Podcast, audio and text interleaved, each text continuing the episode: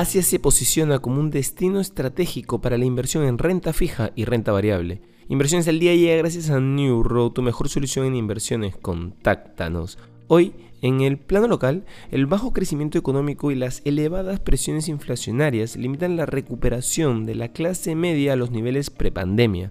Al cierre del 2022, el 33% de la población se ubicó en este segmento socioeconómico, una tasa similar a la registrada en el 2011, según cálculos del IPE.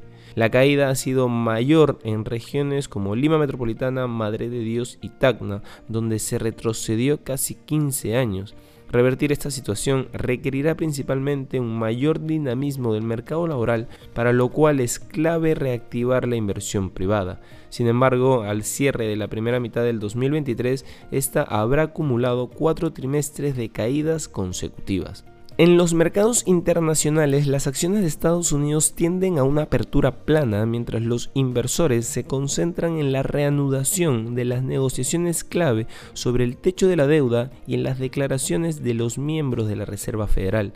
El Dow Jones desciende un 0,33%, el S&P 500 sube un 0,1% y el Nasdaq 100 al alza un 0,46%.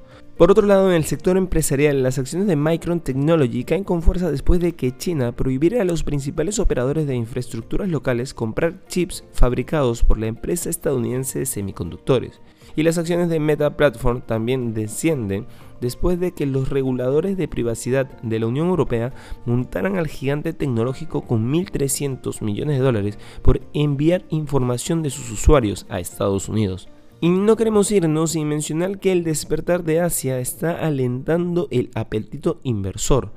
Asia es un gigante económico cuyo potencial mayoritario para los inversores no viene tanto por el tamaño económico, sino por el tamaño del mercado, tanto del de renta fija como el de renta variable que están muy por debajo del tamaño que supone su economía. Además, son capaces de controlar la inflación mucho mejor que las economías desarrolladas, como por ejemplo el índice de precios a la producción, que en noviembre del 2021 era en torno al 12% y ya en febrero estaba al 2%.